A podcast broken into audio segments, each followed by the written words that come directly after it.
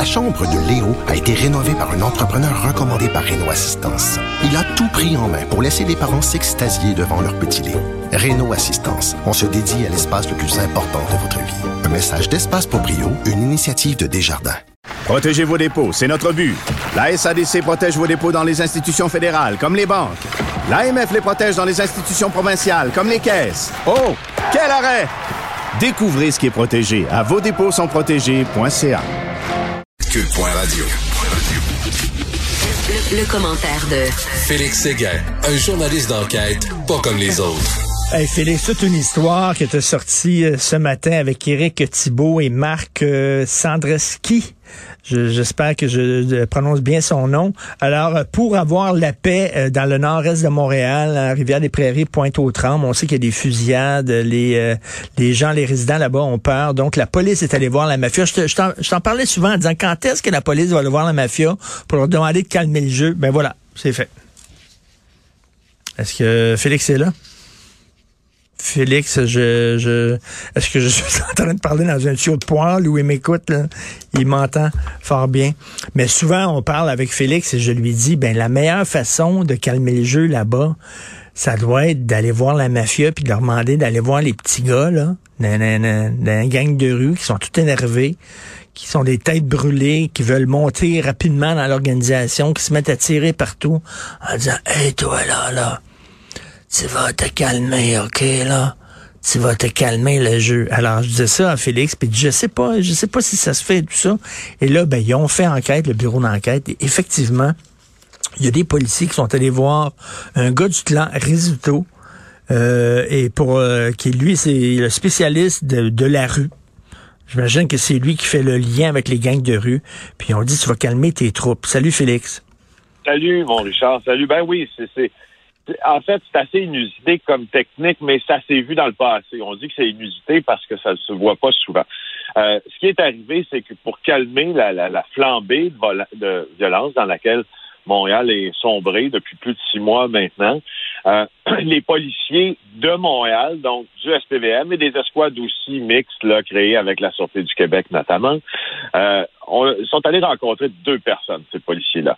D'abord, David Barberio. Ce gars-là, là, il s'appelle, son surnom, c'est Baldy. Euh, et euh, tu as raison de dire que c'est un, c'est le boss de la rue, parce que dans la hiérarchie mafieuse, ça te prend évidemment des, des patrons pour chaque couche d'activité criminelle. Lui, vraiment, Barberio, c'est le boss de la rue. Il y a quelques semaines, il s'est même fait tirer dessus euh, près de son domicile qui est situé à Laval. Il s'est fait passer le message, Barberio, il devait absolument s'arranger pour mettre de l'ordre dans le monde interlope. Pourquoi Barberio? Parce que tu t'en doutes, s'il contrôle la rue, il est plus près des, il est plus près des armes, il est plus près des guns, il est plus près des jeunes qui font des jobs de bras, si tu veux. Et souvent, ce sont des gens de gang de rue qui font des jobs de bras. Alors, lui, il est bien placé comme interlocuteur hein, pour ces gens-là. Euh, et, euh, et tu vois, selon nos sources, là, le message qui a été transmis à Barberio valait pas seulement pour lui, mais pour vous aussi, son principal partenaire d'affaires, un gars dont je t'ai parlé à plusieurs reprises, qui s'appelle Marco Pizzi. Barberio mmh. Pizzi, là, c'est un tandem important dans le nord-est de la métropole, à Laval aussi.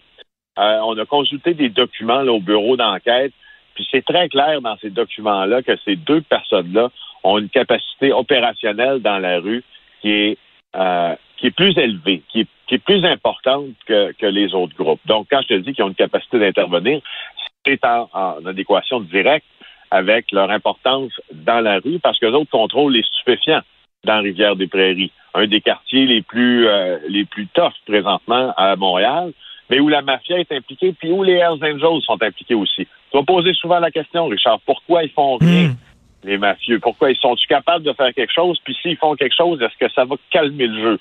Ben là, on tente, on tente cette approche-là après l'avoir tenté il y, a, euh, il, y a, il y a quelques jours aussi, il y a à peu près trois semaines, avec les Hells Angels. Ben c'est ça, parce que dans, dans l'excellent texte que vous publiez, vous trois, euh, tu écris là, que c'est pas la première fois que la police de Montréal utilise cette stratégie-là d'aller voir la mafia, leur demander finalement leur aide.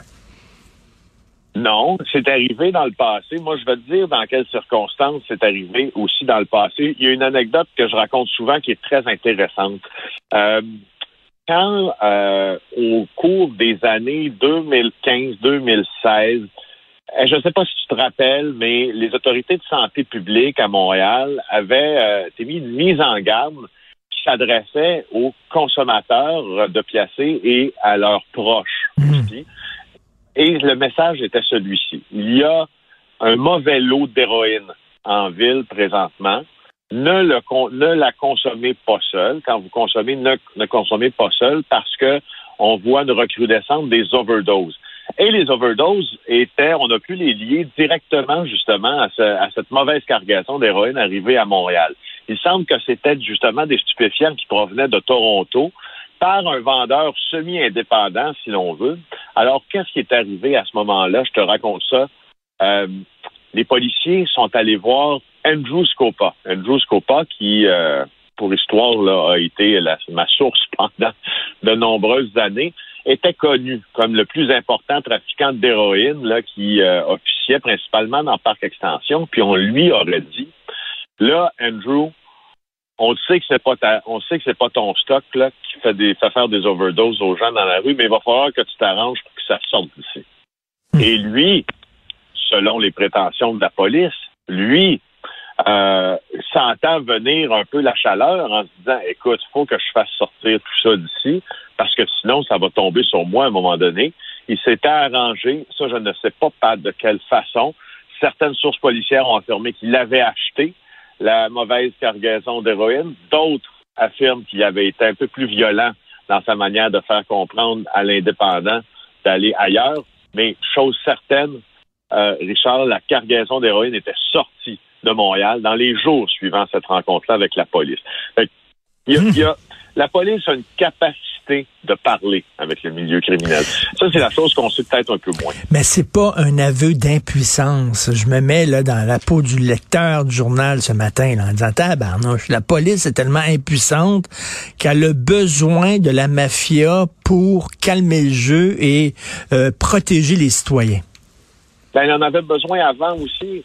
Quand Vito Rizzuto était à la tête du clan euh, sicilien, montréalais, même même après, avant et pendant son, emprisonnement. pendant son emprisonnement, il y, avait, il y avait plus ou moins de contrôle sur ce qui se passait. Il y a eu une guerre sanglante, mais euh, Vito Rizzuto a eu, à travers les années, beaucoup de conversations avec les enquêteurs de la section du crime organisé, notamment du SPVM, pour régler ce genre de problème-là et faire en sorte que les principaux groupes criminels de la métropole et du Québec puisse arrêter certaines violences qui étaient en train d'avoir cours. C'est moi, moi, je ne le vois pas comme ça, Richard. Je ne le vois pas comme ça. Quand on est un policier qui couvre le crime organisé, eh ben, et puis qui enquête là-dessus, on a aussi un pouvoir de contrôler le paysage criminel quand on a l'écoute et l'oreille des dirigeants de la mafia. Puis qu'est-ce que tu veux? Le crime organisé va toujours en avoir oui, non, non, ça c'est ça. OK, mais je te, pose, je, te, je te pose une question là, que beaucoup de gens se posent en lisant votre texte ce matin. Euh, c'est une business, la mafia. Hein? Une business, ça te rend pas service pour rien. Euh, quid pro quo, là, OK, je vais te faire ça, je vais t'aider à, à calmer le jeu et à protéger les gens. En retour, vous faites quoi? Vous fermez les yeux sur certaines de nos opérations? C'est ça qui est le deal qui se ben, fait? Écoute, écoute, Là, l'autre partie du deal, il n'y a jamais un policier qui va dire qu'il promet à un criminel une telle affaire. Ça, c'est dans la théorie. Dans la pratique, par exemple, euh, le mafieux sait très bien que si lui, en tout cas, il pense, puis Andrew Scopa l'a pensé à plusieurs reprises et il avait tort de le faire. Lui, ce qu'il pense, c'est que ah bon, je les ai aidés dans cet aspect-là de leur lutte au crime, probablement qu'ils vont me laisser tranquille. Exemple, dans le cas d'Enzo Scopa, cette, pensée magique ne s'est pas avérée du tout, puisque après qu'on lui a demandé ça, ou même pendant qu'on lui a demandé ça, il était sous enquête dans le projet Stacade euh, pour avoir caché des centaines de kilos de cocaïne dans la tour des Canadiens à Montréal et il s'est arrêté en 2017.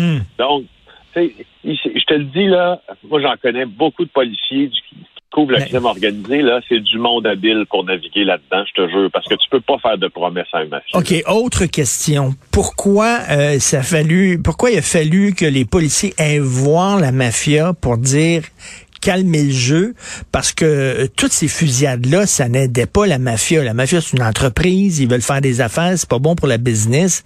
Il semble qu'il aurait dû agir avant que la situation soit telle que la police aille leur demander de l'aide. Ben, c'est parce que c'est pas leur premier recours aussi. Souvent, les policiers font ça en se pinçant le nez parce qu'ils préféreraient sortir les armes de la rue puis les criminels de la rue eux-mêmes. Mais non, mais la, mafia elle-même, comment ça se fait que la mafia elle-même a attendu que les policiers allaient les voir pour mettre de l'ordre là-dedans parce que c'était pas bon pour eux autres non plus là, que ça se tire comme ça dans la rue? Ben, ça, c'est, c'est, la grande inconnue de hmm. cette euh, de cette du dossier de la violence par arme mafia à Montréal. On a supputé là-dessus, toi et moi, de nombreuses reprises. Pourquoi la mafia s'est pas occupée de ça plus rapidement? Moi, je suis assez persuadé, sans en avoir la preuve tangible, qu'il y a des tentatives qui ont été faites parce que tu l'as dit, c'est très mauvais pour les affaires. Mais je crois aussi que la réalité euh, de la violence par arme à feu est liée aussi directement à la montée en force de cette culture des armes à feu, cette culture gangster. Et je pense qu'il y a des gens là-dedans qui sont juste incontrôlables parmi les gangs. Donc, tu peux en contrôler une partie, mais il y, a des, il y a des gens de gangs de rue qui n'ont pas peur, pas toutes, là des mafieux. Donc, ils ont plus l'ascendant mafieux ou l'ascendant Hells Angels hmm. sur une criminalité complètement désorganisée est beaucoup moins fort que si on s'adressait à un autre groupe criminel un peu plus structuré, parce que de par sa nature même, les gangs sont beaucoup moins structurés, puis sont beaucoup plus influencés par la possession de l'arme, puis le fait que ça que ça que ça que ça fasse peur et etc. Donc, tu sais, c'est assez intéressant la question que tu poses, puis la réponse est tout autant. Là. En tout cas, un sacré bon texte. Euh, écoute, euh, ça tombe bien, c'est ton anniversaire en plus. Ben, qu'est-ce que tu Écoute. veux? On n'a pas 30 ans tous les jours. Hein? tu les, tu les fais pas, tu as l'air beaucoup plus jeune que 30 ans.